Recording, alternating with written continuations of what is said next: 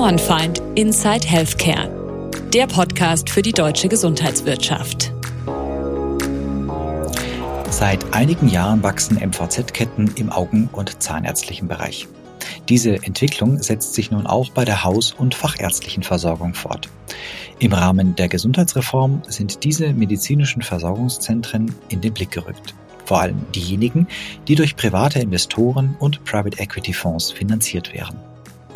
Deren Ausdehnung wird vom Bundesgesundheitsminister kritisch gesehen und soll beschränkt werden. Grund für mich, hierauf einmal einen genaueren Blick zu werfen. Ich freue mich deshalb auf ein aufschlussreiches Gespräch mit Gernot Nahrung, Geschäftsführer des Bundesverbands der Betreiber medizinischer Versorgungszentren.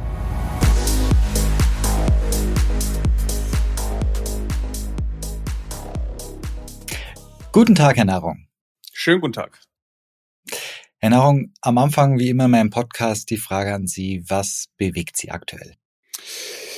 Ja, äh, aktuell bewegt mich natürlich äh, die Diskussion um die Zukunft der Gesundheitsversorgung in Deutschland, allen voran natürlich im ambulanten Bereich. Da warten wir ja auch gerade auf zwei große angekündigte Gesetzespakete. Aber natürlich spielt auch die Krankenhausreform bei uns eine Rolle. Da geht es natürlich in erster Linie, wenn man die Diskussion verfolgt, um die stationäre Versorgung. Aber was uns zu kurz kommt, ist natürlich die Frage, wie spielt da auch die ambulante Versorgung eine Rolle? Es sollen ja stationäre Kapazitäten abgebaut werden und die müssen ja irgendwo aufgefangen werden, vor allem durch die ambulanten Leistungserbringer. Und das kommt zum Beispiel in der Diskussion bislang noch zu kurz. Mhm. Tja, das heißt, wir sind voll schon im Thema drin, äh, um das es heute gehen soll. Sie sind, Herr Nahrung, äh, Geschäftsführer des Bundesverbands der Betreiber medizinischer Versorgungszentren. Etwas sperriger Name. Holen Sie uns kurz ab, was verbirgt sich dahinter und wer sind Ihre Mitglieder? Ja, sehr gerne. Sperrige Namen sind im Verbändewesen ja keine Seltenheit, deswegen arbeiten wir auch sehr gerne mit Abkürzungen, Akronymen, also der BBMV. Das ist vielleicht äh, etwas handhabbarer als der Gesamtname, ist ein Verband, der aktuell 22 MVZ-Gruppenbetreiber vertritt. Wir ähm, haben von der hausärztlichen bis zur fachärztlichen Versorgung ein sehr breites Feld an Mitgliedsunternehmen und die Gemeinsamkeit ist eben, dass es sich, wie einmal schon gesagt, um Gruppen handelt und zum Zweiten, dass eben auch privates, nicht ärztliches Kapital in der Struktur ist. Geben Sie uns Gefühl, uns ein Gefühl, Ernährung für die Marktdurchdringung dieser privaten MVZs. Sie hatten schon erwähnt, im Haus- und fachärztlichen Bereich. Über wie viele Praxen oder Sitzende verfügen Ihre Mitglieder und wie hoch ist die Marktdurchdringung? Gibt es regionale Schwerpunkte?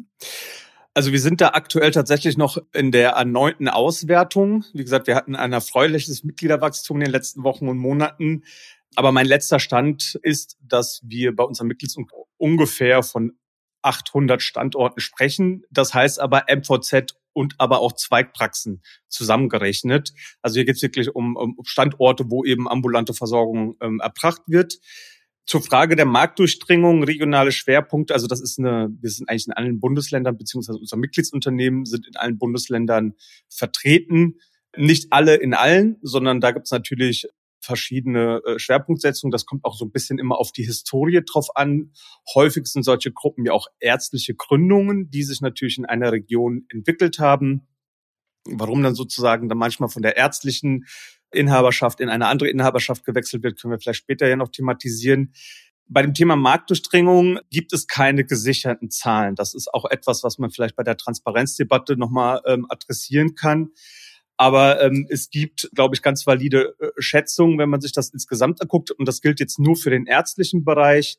Da kann man zum Beispiel sehen anhand der Statistiken der Bundesärztekammer, dass ungefähr 13 Prozent der Ärztinnen und Ärzte in MVZ angestellt sind, nach Bedarfsplanungsäquivalenten, also nach Vollzeitäquivalenten, wenn man so will. Und die Katzenärztliche Vereinigung Bayern hat in einem Gutachten, das sie in Auftrag gegeben hat, beziehungsweise die Gutachter hatten geschätzt, dass zehn Prozent zu nichtärztlichen Kapitalgebern gehören könnten. Das ist eine ganz valide Schätzung, die wird auch häufiger reproduziert. Da wären wir also so im Bereich von 1,3 Prozent. Ich hm. würde es mal ein bisschen äh, sagen, vielleicht 1,5. Hm. Ähm, wer sind denn dann die, die, die Hauptwettbewerber solcher MVZ-Gruppen? Sind es eher, ist es eher der Hausarzt um die Ecke, der noch seine eigene Praxis hat oder vielleicht immer mehr auch die MVZs der Kliniken, die dann ambulante und stationäre Leistungen aus einer Hand anbieten können? Äh, die Frage würde ich gerne sozusagen ein Stück weit zweitgeteilt antworten. Ich glaube, aus Sicht vieler Vertragsärztinnen und Ärzte, die noch in selbstständiger Niederlassung sind, sind MVZ natürlich eine Konkurrenz.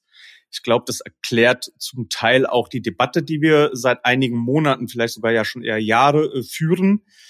Ich glaube aber, natürlich kann man ein MVZ als eine größere Versorgungseinheit schlecht mit einer Einzelpraxis vergleichen, egal in welcher Inhaber- oder Trägerschaft das MVZ sich auch befindet. Wir merken aber auch natürlich, äh, dass mit Blick auf die Ambulantisierung, auch auf die aktuelle Krankenhausreform, ja, die ambulante Versorgung auch für Klinikgruppen interessanter wird und denke auch schon, dass da MVZ-Gruppen von diesen Klinikgruppen auch als ja, Mitbewerber gesehen werden. Hm. Ich habe mich im Vorfeld und auch natürlich auch seit der Diskussion, seitdem die vor allem Private Equity getriebenen äh, MVZ-Ketten ein bisschen in den Fokus gerückt worden sind, dass private Investoren in so einen Markt natürlich nur dann investieren, wenn es eine Überrendite zu erzielen gibt. Haben Sie aktuelle äh, Zahlen oder, oder auch können Sie uns ein Gefühl geben, wann sozusagen oder welchen Marktanteil Ihre, Ihre Mitglieder anpeilen oder was so eine, so eine Rendite wäre, die, die einen privaten Investor in so einem privaten MVZ glücklich machen würde? Das würde er nicht für lau machen. Nee, das, äh, das stimmt. Ebenso wenig wie der selbstständige Arzt natürlich auch. Und das ist ja auch ähm, äh, absolut berechtigt und auch äh, nachvollziehbar, dass eigentlich jeder, der seinen Beruf ausübt, auch davon leben muss und auch können soll.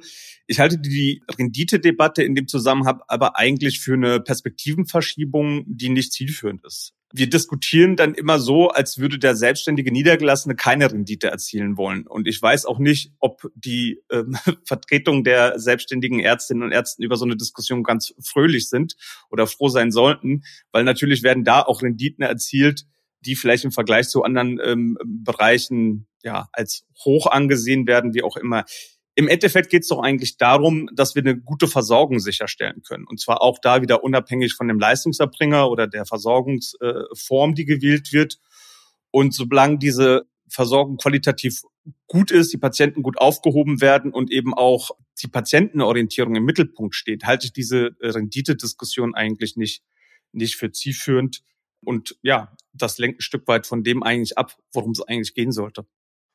Naja, für mich ist das Thema Rendite, äh, soll nicht in eine Neiddiskussion führen und jemand, der gute Arbeit macht äh, und ein Risiko auf sich nimmt, der wird auch immer eine Berechtigung haben, äh, seine Rendite zu erzielen. Die Frage ist ja, es wird ja immer dann kritisch, wenn Renditevorgaben sozusagen auf die, auf die ärztliche Leistung durchschlagen. Aber das Thema würde ich mir gern für später aufheben. Bei dem Thema Rendite noch ein zweites Thema ähm, bewegt, weil letztendlich müssen sie ja die möglich, müssen sich ja die Möglichkeiten ergeben, dass überhaupt solche privaten MVZs ergeben. Und das ergibt sich durch, ja, Stichworte demografischer Wandel, geändertes Berufsbild oder einfach auch, Sie hatten es am Anfang schon angesprochen, vielleicht auch einer zunehmenden Veränderung der Versorgungsstruktur. Ich habe mal eine aktuelle Zahl aus den letzten Tagen äh, aus Hessen dazu. Da sind 50 Prozent der Regionen Mittelbereiche genannt dort, hausärztlich unterversorgt.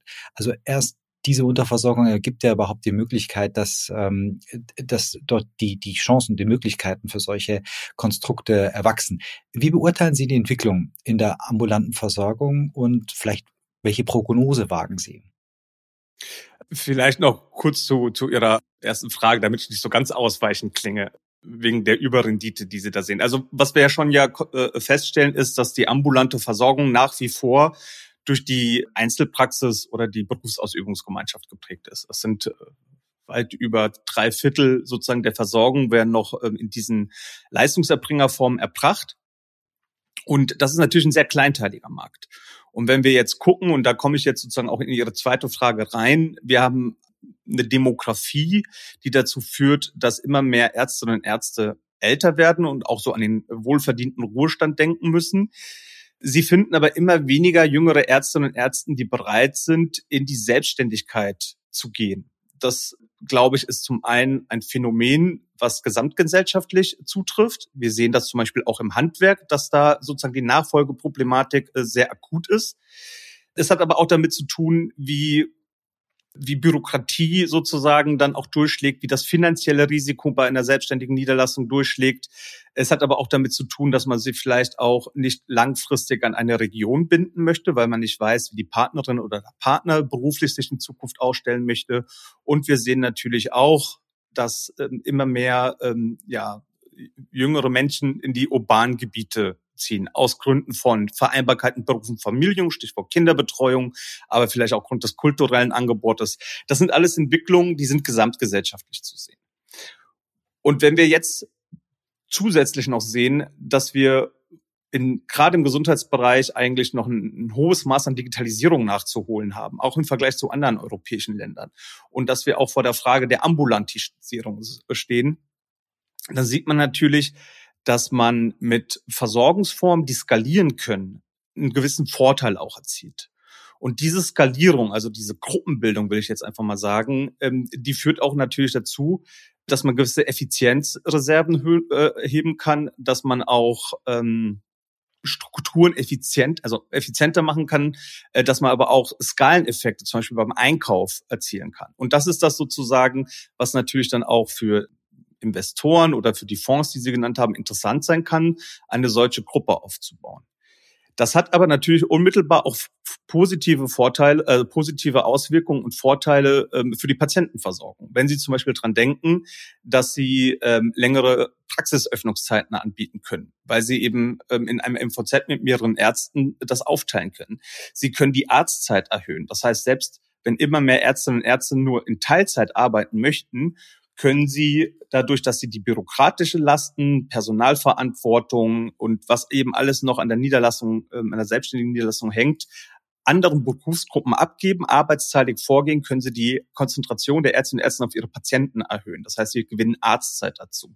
Das sind alles Vorteile, die eben dieser Gruppenbildung einherkommen. Ein zweiter Punkt, den sie ja angesprochen hat, ist die Unterversorgung, vor allem in ländlichen Regionen. Das ist flächendeckend, glaube ich, auch wahrnehmbar. Wir hatten da als BBMV auch mal eine Umfrage gemacht, wo eigentlich bundesweit moniert wurde, äh, dass die Wartezeiten auf einen Termin gerade bei Fachärzten sehr, sehr lang sind und das als das wird wahrgenommen als eine schlechte Versorgung. Man möchte ja möglichst schnell zum Arzt, wenn man was hat. Das ist nachvollziehbar. Und das ist vor allem in den ländlichen Gebieten. MVZ können hier mit oder zweierlei Hinsicht für eine Entlastung sorgen. Sie sind nicht das Allheilmittel. So ehrlich muss man, glaube ich, in der Debatte auch sein. Aber sie können für eine Entlastung sorgen. Und zwar einmal, indem sie natürlich mit Zweigpraxen operieren. Das heißt, der Hauptbetriebsstandort ist vielleicht in einem eher urbanen Gebiet, ja, vielleicht in der Kreisstadt oder wie auch immer. Aber sie können eben durch die Zweigpraxen auch die ländlichen Versorgungen mit abdecken. Und zum Zweiten, dadurch, dass sie eben viele Aufgaben abnehmen, die vor einer Selbstständigkeit abschrecken, gewinnen MVZ-Gruppen auch eher Personal. Und dabei reden wir heutzutage gar nicht mehr nur noch von Ärztinnen und Ärzten, sondern wir reden auch von medizinischem Fachpersonal. Das darf man gar nicht mhm. vergessen. Das ist ja genauso schwierig, an diese äh, Berufsgruppe heranzukommen und auch für die Versorgung im ländlichen Bereich zu begeistern dass man eben durch ein attraktives Arbeitsangebot auch eher noch die Person überzeugen kann, sich auch vor Ort niederzulassen. Zur gesamten Wahrheit gehört dann aber auch, dass das natürlich auch sehr stark abhängig ist, wie sind die weiteren Standortfaktoren vor Ort. Also das heißt wieder einmal Kinderbetreuung, Anbindung zum Beispiel auch. Also das ist sozusagen, das bedingt sich ein Stück weit gegenseitig, was die Attraktivität auch ländlicher Regionen ausmacht. Man braucht auf einmal natürlich eine Gesundheitsversorgung vor Ort. Das ist ganz klar. Auf der anderen Seite, um die Gesundheitsversorgung vor Ort auch sicherstellen zu können, muss man natürlich auch denjenigen, die dort arbeiten sollen, ein Angebot machen, damit sie das auch mit ihren eigenen Notwendigkeiten äh, der Familie oder der Freizeitgestaltung vereinbaren können. Hm. Und welche Prognose wagen Sie? Wo führt das hin in den nächsten fünf Jahren? Also ich glaube, es wird, also wie gesagt, das ist ein gesellschaftlicher Trend, der nicht nur im Gesundheitsbereich zu sehen ist, ich glaube, der wird sich kurzfristig nicht, nicht äh, aufhalten lassen. Ich glaube, das gehört dann einfach zur Wahrheit dazu. Für den Gesundheitsbereich, glaube ich, müssen wir viel auch darüber nachdenken und auch diskutieren, wie können wir Gesundheitsversorgung sicherstellen. Und da sehe ich zum Beispiel neben Rotationsmodellen, die ja heute auch viele unserer Mitgliedsunternehmen schon anbieten, dass man eben sagt, die Versorgung vor Ort mit einem Arzt ist dann vielleicht an drei Tagen äh, sichergestellt in Zukunft und nicht mehr an fünf. Aber ich habe vor Ort andere Berufsgruppen, die ansprechbar sind. Ich habe vielleicht telemedizinische Möglichkeiten, um auch eine Versorgung sicherzustellen. Also es geht vielmehr in Richtung, was können wir digital machen, wie können wir auch ähm, Aufgaben delegieren, vielleicht sogar substituieren. Und da sehe ich die Debatte derzeit nicht so intensiv geführt, wie es vielleicht notwendig wäre. Mhm. Es wundert mich gar nicht, dass das bei Ihnen jetzt alles ganz positiv klingt. Es ist ja auch letztendlich auch ihre Aufgabe und, und, und ihre, ihr Ansporn. Trotzdem, und jetzt müssen wir auf, äh, darauf kommen, wie das ganze Thema Private Equity, MVZs auf die Agenda gekommen ist. Ähm, äh, ich habe den, den Ausspruch von Karl Lauterbach hier, ich schiebe einen Riegel davor, dass Investoren mit absoluter Profitgier Arztpraxis aufkaufen. Gehen wir mal Stück für Stück vor, vielleicht erstmal auf der Sachebene. Wie ist denn der aktuelle Stand? Welche Regelungen kennen Sie denn, die geplant sind? Oder ist da überhaupt noch nichts in der Pipeline? Das sind natürlich drastische Worte, die der Bundesgesundheitsminister da bei einem Weihnachtsinterview in der Bildzeitung genutzt hat und dann auch noch später auf Twitter nachgelegt hat. Also Sie kennen sogar die Quelle. Das ist Oh, oh, glauben Sie Mama, also das hat mir meinen zweiten Weihnachtsfeiertag ruiniert. Ähm, das glaube ich das gerne. Das ist natürlich äh, etwas, wo natürlich in dem Moment eine große Aufmerksamkeit auf das Thema gerutscht ist. Hm. Und äh, da muss man natürlich als Verband auch irgendwie sich informieren, was wurde da gesagt und äh, in welchem Kontext und so weiter und so fort. Der Bundesgesundheitsminister hatte ja im zeitgleich angekündigten Regelungsvorschlag für das erste Quartal beziehungsweise später dann ähm, für das erste Halbjahr 2023. Wir haben heute den 18. Juli. Das ist nicht eingetreten. Das liegt daran, dass ich glaube, das BMG nicht so genau weiß vielleicht, was es dort regeln soll. Es gibt aber eine Reihe von Regelungsvorschlägen von anderer Seite. Also die Bundesärztekammer hat Anfang des Jahres einen Zwölf-Punkte-Plan vorgelegt zur MVZ-Regulierung. Es gibt Vorschläge vom Verband der Ersatzkassen. Es gibt auch vom GKV Spitzenverband einen Vorschlag. Es gibt mittlerweile auch einen Entschließungsantrag des Bundesrates mit ähm, neun Punkten zur MVZ-Regulierung. Und wir sind aktuell in der Phase, wo ja Vorschläge verschiedentlich vorgebracht werden und auch ähm, debattiert werden. Was wird da so vorgeschlagen? Ich will es mal so sagen. Es gibt aus unserer Sicht, aus meiner Sicht, ähm, zwei Gruppen von Vorschlägen. Die eine, die würde ich jetzt mal, ähm, und da werden Sie mir die Parteilichkeit ein Stück weit entschuldigen, die ich als patientenorientiert einschätzen würde. Und es gibt einen zweiten, der ist Konkurrenzschutz. Woran kann man die äh, festmachen? Ich glaube, alles, was in Richtung Regelung geht, die MVZ insgesamt oder Leistungserbringer insgesamt in der ambulanten Versorgung betrifft, da merkt man, es ist ein Stück weit patientenorientiert. Wieso sage ich das? Weil viele der Vorwürfe, die MVZ-Gruppen gemacht werden, eigentlich ja unabhängig der Inhaberschaft sind. Also ich denke äh, da zum Beispiel dran, ein überzogenes Renditestreben oder ich denke an Einschränkung des Leistungsspektrums. Das sind ja alles Punkte, die, wenn man lang genug sucht, durchaus auch immer wieder Fälle finden wird bei selbstständigen Ärztinnen und Ärzten, wo sowas vorgekommen ist. Ich glaube, wenn man sowas abschalten möchte, dann braucht es eben Regelungen, die alle Leistungserbringer umfasst. Das zweite ist Konkurrenzschutz. Das würde ich daran sehen, dass das spezifische Regelungen sind, die sich ausschließlich auf eine Inhaber- oder Trägerschaft bei MVZ richten sollen, weil man sozusagen bestimmte Player in der Versorgung nicht haben möchte. Und dann kommen dann zum Teil sehr krude Ideen bei rum. Ich nenne mal zwei, drei Beispiele. Das eine ähm, ist ein, ein, Vorschlag, der wurde schon damals beim TSVG, also beim Terminservice- und Versorgungsgesetz, äh, in die Debatte eingebracht, nach einer räumlichen und oder fachlichen Beschränkung für Krankenhäuser bei der Gründung von MVZ. Dahinter steht, dass seit 2012 der Kreis der Gründungsbefugten für medizinische Versorgungszwecken eingeschränkt wurde.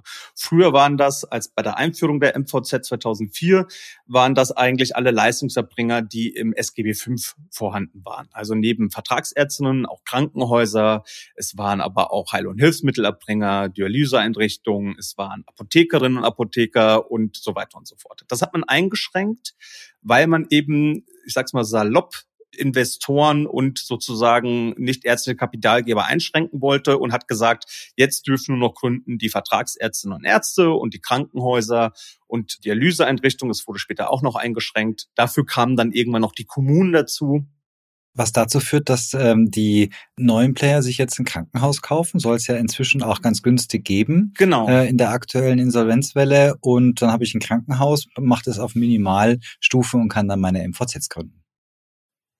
Genau, das war nämlich genau die Auswirkung. Also die Auswirkung war, man hatte ein regulatorisches Hindernis eingeführt, eine Marktzugangsbarriere, mhm. wenn man es ökonomisch ausdrücken möchte. Man musste ein Krankenhaus kaufen. Das führt natürlich für Aussteher zu der absurden Situation, dass man irgendwo in Norddeutschland ein kleines vielleicht auch Krankenhaus hat. Das sind übrigens nicht alle klein, mhm. nur so am Rande, aber ein kleines Krankenhaus im Norden hat, um damit MVZ in der Sü im Süden der Republik gründen zu können. Das kann man natürlich nicht verstehen. Warum ist das so? Ja, also warum soll das so sein? Es gibt auch sachlich keinen Grund dafür. Also es war einfach ein, ein Konkurrenzschutzgedanke, der dahinter stand, weil man dachte, so jetzt hält man eben nicht ärztliche Kapitalgeber, Investoren und wie auch immer aus der Versorgung raus, sich eben mit Geldmitteln in die Versorgung zu beteiligen oder das zu finanzieren. Was man aber gemacht hat, ist, man hat natürlich diejenigen mit den tiefen Taschen, sage ich jetzt mal, weiterhin eine Möglichkeit gegeben, sich auch zur Finanzierung zu engagieren. Und man hat viele ähm, regionale Kooperationen, die es gab. Also mit vielleicht der Apothekerin vor Ort, einem Arzt vor Ort oder eben auch andere Kapitalgeber. Das hat man alles zunichte gemacht das ist für mich so ein schönes Beispiel dazu, wie fehlgeleitet dann sozusagen Regulierung funktionieren kann, weil der, also der, das Ziel, lasse ich mal dahingestellt, ob das jetzt positiv oder negativ ist. Sie können sich vorstellen, wie wir das sehen. Aber das Ziel wurde ja offensichtlich nicht erreicht. Stattdessen hat man Möglichkeiten eingeschränkt, medizinische Versorgung flächendeckend sicherzustellen. Weil heute hören wir ja natürlich auch immer wieder ähm, von Unternehmen oder von anderen Gesundheitsberufen, die sagen, ja, ich würde ja gerne auch mit in ein MVZ investieren. Ich würde ja gerne dafür sorgen, dass bei mir in der Region die äh, hausärztliche Versorgung oder die fachärztliche Versorgung sichergestellt ist. Aber ich darf ja nicht, weil ich werde mir sicherlich kein Krankenhaus kaufen. Entweder weil ich davon keine Ahnung habe oder weil ich es mir nicht leisten kann. Also von daher, das ist so ein mhm. Stück weit, das geht in Konkurrenzschutz. Das zweite Punkt, der häufig vorgeschlagen wird, ist, dass Versorgungshöchstquoten eingeführt werden sollen. Das wurde beim TSVG für die Zahnärzte gemacht. Das ist der Paragraph 95.1b SGB 5. Und dann sagt man, ja, das muss jetzt eingeführt werden, ähm, weil es angeblich Monopole gibt. Davon abgesehen, dass man noch keine irgendwelche Monopole ähm, beweisen konnte, führt das aber dazu, wenn man das mal durchrechnet, die verschiedenen Vorschläge, die auf dem Tisch liegen, dass MVZ-Gründungen gerade in vielen ländlichen Bereichen de jure verboten werden. Weil sie brauchen ja zur Gründung eines MVZs mindestens einen vollen Arztsitz und zwei Ärzte. Wenn ich jetzt aber eine Beschränkung mache von zum Beispiel zehn Prozent wie bei den Zahnärzten in vielen fachärztlichen Bereichen, rutscht mein maximaler Anteil unter einen Sitz. Das heißt, ich kann gar kein MVZ mehr gründen. Und natürlich müssen die so eine gesetzliche Regelung aufgrund von grundgesetzlichen Vorgaben wie dem Gleichheitsgebot oder der Berufsfreiheit nach Artikel 12 müssen sie natürlich das für alle MVZ-Gründungsmöglichkeiten gleich machen. Das heißt, sie haben im Endeffekt dann keine Versorgung durch MVZ in dieser Region, weil diese Gesetzesvorschläge dazu führen würden, dass es überreguliert, würde ich erstmal sagen. Aber ist bei den, wenn ich mal einhaken darf, äh, oder wenn ich einhake, die marktbeherrschende Stellung zielt ja eher, soweit habe ich wahrgenommen, darauf äh, hinaus, dass dann manche Leistungen, weil sie sich nicht rechnen, überhaupt nicht mehr angeboten werden. Und dann aufgrund der eben großen Marktdurchdringung auch in dem entsprechenden, sagen wir mal, relevanten Marktgebiet auch nicht mehr für alle verfügbar sind. Genau. Das ist so der Vorwurf, der, den ich immer gehört habe. Aber wir kommen ja nachher nochmal noch mal stärker in das Thema rein. Ich, ich wollte nochmal mal nachhören, weil Sie waren knapp sechs Jahre wissenschaftlicher Mitarbeiter im Bundestag für Bundestagsabgeordneten. Ich schmunzel etwa und etwas und würde sagen, ihre jetzige Position lässt so ein bisschen vermuten, dass sie das, dass sie nicht für Abgeordnete der Linke tätig waren. Also sie sind CDU-Mitglied. Nehmen Sie uns vielleicht mal ganz kurz mit, wenn Sie diesen parlamentarischen Prozess jetzt äh, betrachten. Wenn ich höre, es gibt überhaupt gar keine Vorschläge vom Bundesgesundheitsministerium. Viele Lobbygruppen äh, bereiten Vorschläge. Ich nehme mal an, Sie sind da auch aktiv, versuchen natürlich Meinung zu bilden. Wie läuft sowas? Ganz praktisch.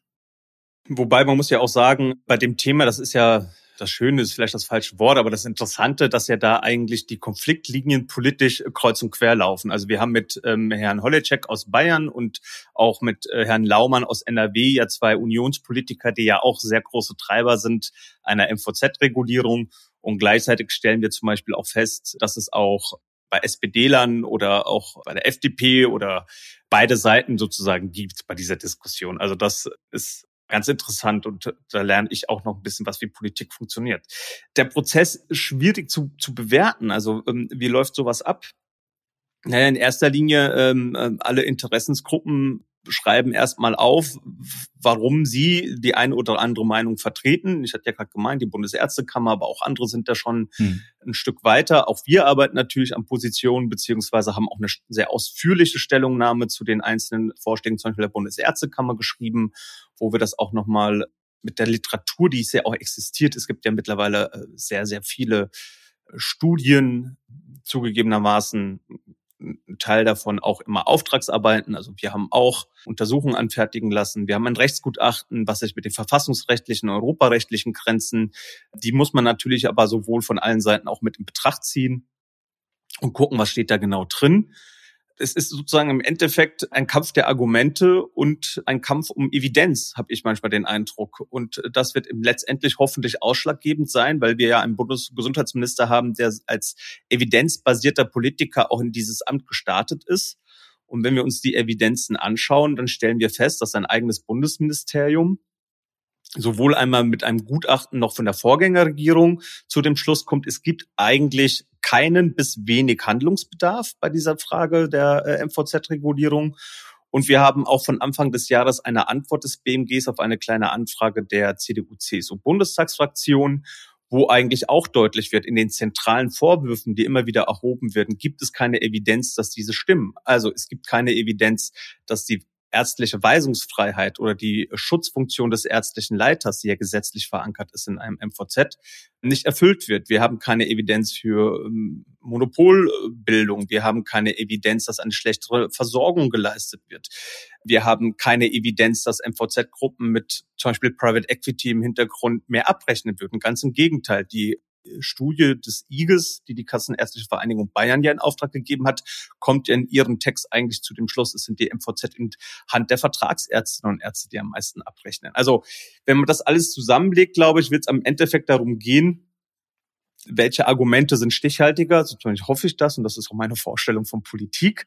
Nichtsdestotrotz äh, glaube ich auch, und das sehen wir auch, bedarf es natürlich einen Rahmen, in dem ambulante Versorgung auch fortgeführt wird. Wir sind gerade in einem Umbruchsprozess. Wir haben die demografischen Faktoren, wir haben die gesellschaftlichen Wandel ja angesprochen.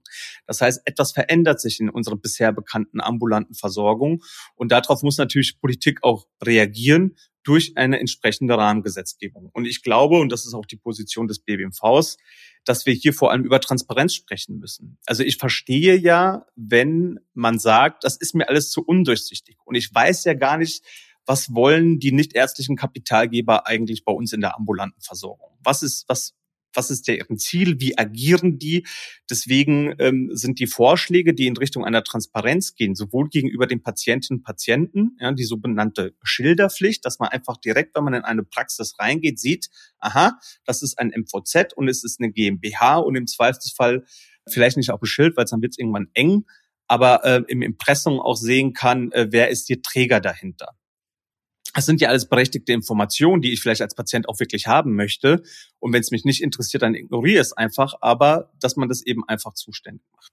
Wichtig ist auch eine Strukturtransparenz, also dass man sagt, ich möchte Entwicklung in der ambulanten Versorgung, gerade in dieser Umbruchsphase, auch nachvollziehen können, um Fehlentwicklungen mitzubekommen, da wo sie passieren. Und ich möchte das feststellen.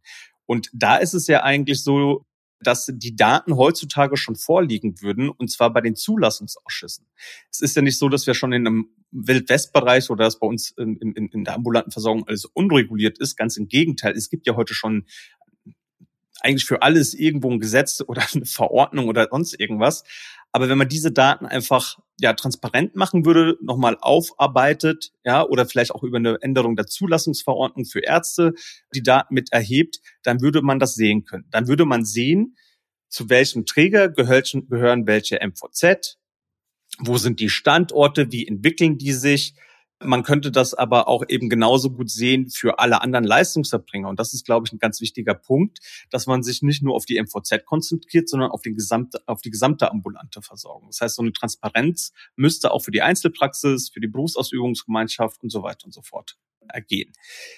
Der dritte Punkt, und das hatten Sie vorhin angesprochen, ist die Frage der Leistungseinschränkung. Und da bin ich ganz bei Ihnen. Es kann ja nicht Sinn sein, dass man sozusagen wenn man in die ärztliche Versorgung eintritt, äh, sagt, ich mache jetzt nur das eine und das andere nicht, außer ich habe gute Gründe dazu, indem ich mich eben darauf spezialisiert habe. Und es ist ja eigentlich heute schon so, dass wenn man ein, äh, dass man einen Versorgungsauftrag erfüllen muss und eigentlich die KV diesen Versorgungsauftrag auch überprüfen sollen und auch müssen, wenn man ehrlich ist.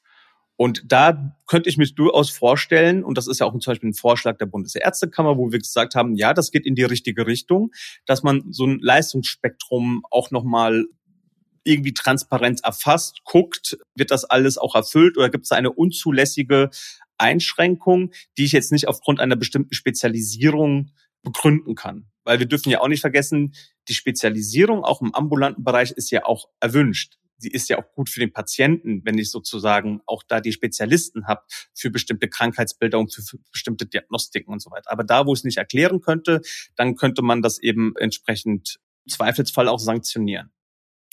Das klingt alles ganz wunderbar und ich stelle mir die Frage, warum gehen Sie denn, weil Sie versuchen, kommt zumindest bei mir an, ja schon, sagen wir mal, konstruktiv mit den, den Vorwürfen oder den möglichen Hintergründen, so sie denn jetzt nicht irgendwie substanziell sind und jetzt nicht mit irgendwelchen Marktbehinderungsstrategien zu tun haben, da offen mit umzugehen.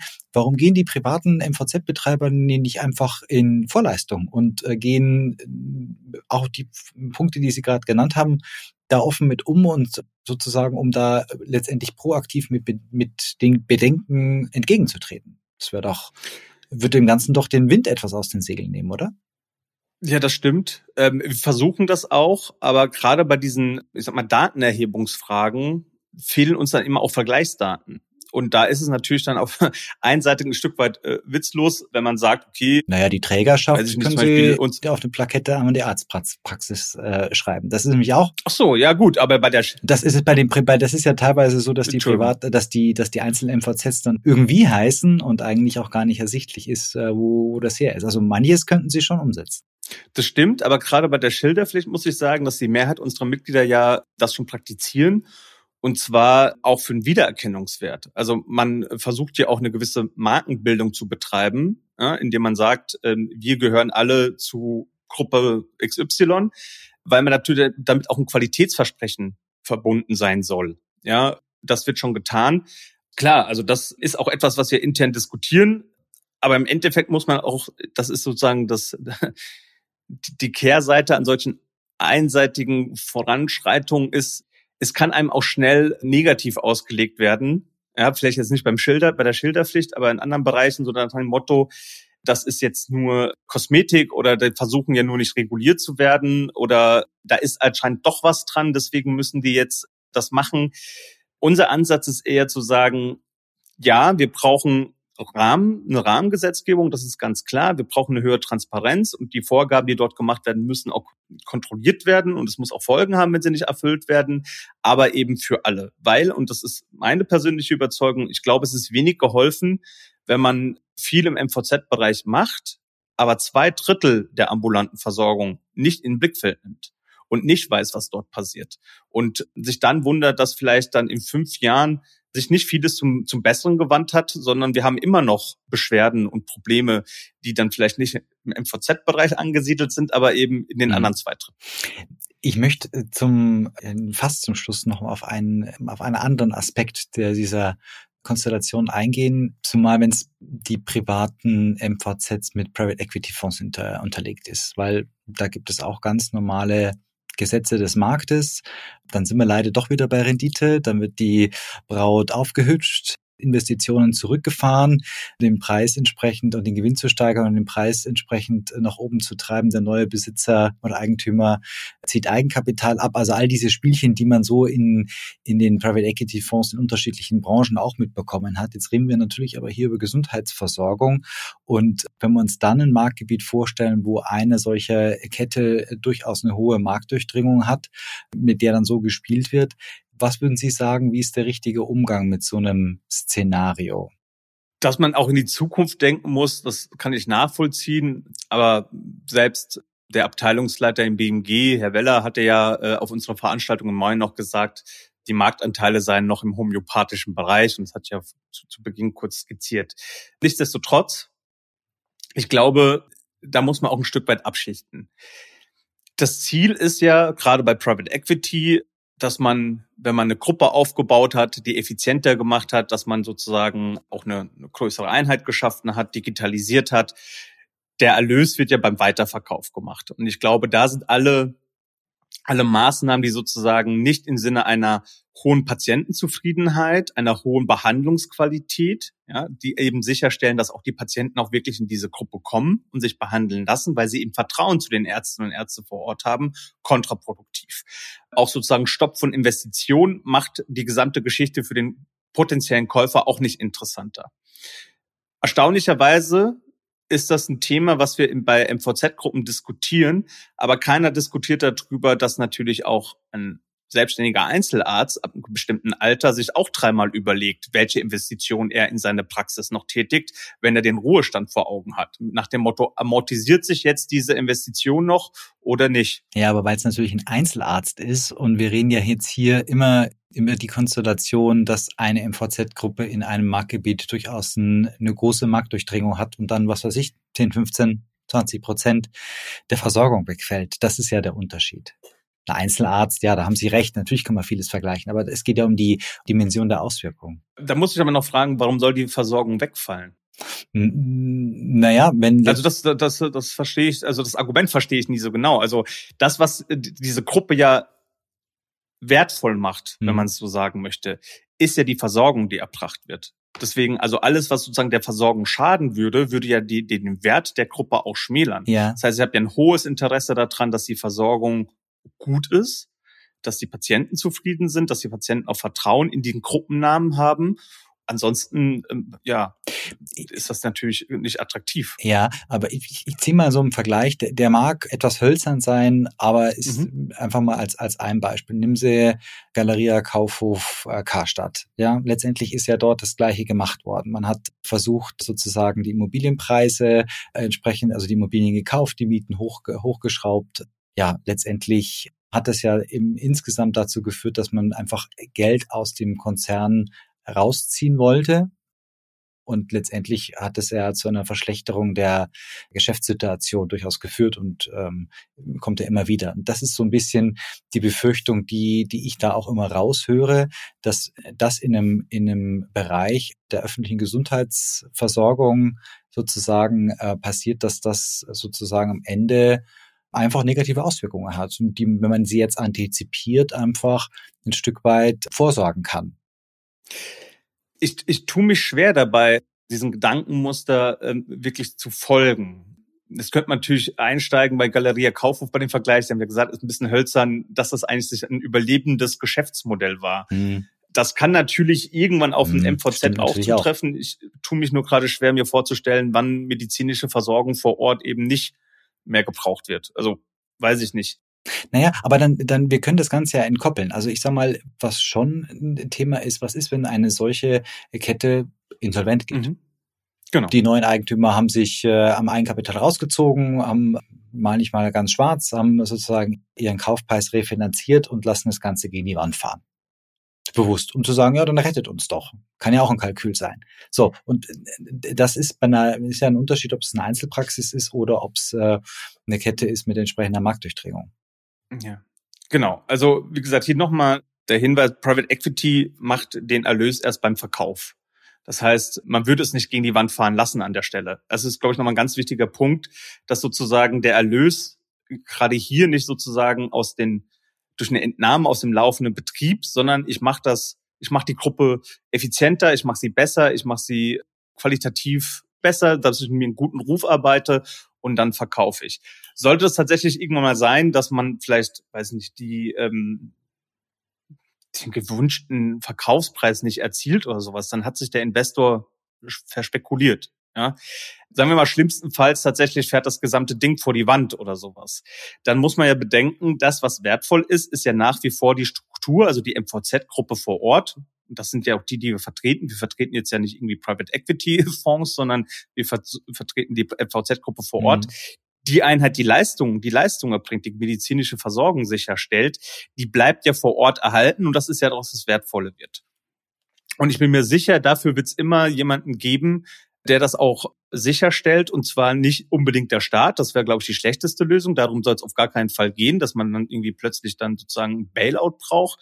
Aber es gibt ja auch strategische Investoren, also die Klinikgruppen, von denen wir vorhin gesprochen haben, die ja zum Beispiel auch daran Interesse haben könnte, solche Strukturen zu übernehmen.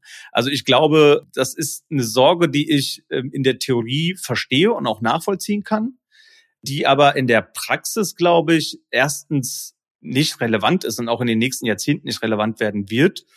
Und zum Zweiten wird sich da immer auch jemand finden, der sowas weiter betreiben möchte und auch einen Bedarf sieht, weil es ja eben, wie gesagt, das, was, was ja wirklich ähm, den Mehrwert und den Nutzen und auch gesamtgesellschaftlich wertvoll ist, die Versorgung vor Ort ist. Hm. Trotzdem ist der Staat bei einer Insolvenz natürlich nicht ganz raus, sondern wird in der Regel auch Gläubiger. Also zumindest die Agentur für Arbeit. Aber vielen Dank, Herr Narum, für den Überblick. Ich würde zur, zum Schluss, wie, wie immer im Podcast, so einige Fragen stellen mit der Bitte, die kurz zu beantworten. Ich musste ein bisschen kürzen, es sind vier Fragen oder vier Sätze übrig geblieben vielmehr. Und der erste lautet, wenn ich Karl Lauterbach als Bundesgesundheitsminister einen Rat geben könnte, dann wäre das. Das ist, eine, das ist eine sehr gute Frage. Es muss man aufpassen, dass man nicht anmaßend wird. Ich glaube, Herr Lauterbach ähm, braucht, vielleicht sollte er mehr zuhören. Vielleicht sollte er Ratschläge von mehr, noch mehr Leuten sich einfach anhören, ohne dass er sich ja unbedingt alle zu eigen machen muss. Aber ich habe manchmal so ein bisschen den Eindruck, er hört sich zu wenige Ratschläge an und sollte vielleicht mehr auch mit den äh, verschiedenen Verbänden und Playern im Gesundheitswesen einfach mal sprechen oder zumindest zuhören. Mhm. Es ist äh, interessant, dass sich dieses, äh, dieser Eindruck durchaus äh, in dieser Frage durch unseren Podcast zieht. Also scheint was dran zu sein. Wenn ich mir die Gesundheitswirtschaft in 15 Jahren vorstelle, dann sehe ich. Ich glaube, wir sehen mehr Gruppen tatsächlich. Wir sehen auch mehr Digitalisierung, die funktioniert, mehr telemedizinische Angebote, gerade in der, in der Fläche. Wir sehen neue Berufsbilder und ich sehe, glaube ich, auch mehr sektorenübergreifende Versorgung. Hm. Beeindruckt hat mich im Gesundheitswesen? Die Robustheit der Interessensvertretung. Und wenn ich mit zwei weiteren Menschen aus der Gesundheitswirtschaft mit dem Camper durch Nordschweden ziehen könnte, dann würde ich mitnehmen? Ja, nehmen doch Herrn, Herrn Lauterbach mit. Ich glaube, der ist wahrscheinlich schon jetzt durchgebucht die nächsten Jahre auf Nordschweden Campingtouren, aber dann kann er sozusagen in Nordschweden. Vielleicht hört er dann ein bisschen mehr zu. ähm, ich würde ähm, als zweites vielleicht Herrn, äh, Herrn Holleczek noch aus Bayern mitnehmen. Ich glaube, das könnte eine interessante Runde werden untereinander und wir hätten wahrscheinlich genug Diskussionsthemen, dass uns nicht langweilig werden. Herr Naro, vielen herzlichen Dank für Ihre Zeit und die Einblicke in Ihren Verband und die Diskussion um die privaten MVZs. Tja, wir werden sehen, was vom Bundesministerium für Gesundheit kommt. Schauen uns die ganze Sache an, wohin das führt. Für Sie erstmal alles Gute. Danke für Ihre Zeit. Vielen Dank. Bis bald. Tschüss. Ciao. War der eine oder andere wertvolle Impuls für Sie dabei? Dann freue ich mich auch über eine Weiterempfehlung des Podcasts und stehe Ihnen unter podcast.bauernfeindconsult.de für Ihr Feedback gerne zur Verfügung.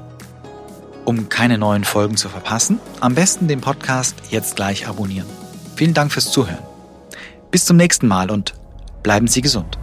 Bauernfeind Inside Healthcare ist eine Produktion der MGP Studios Friedberg und verfügbar auf allen gängigen Podcast-Plattformen.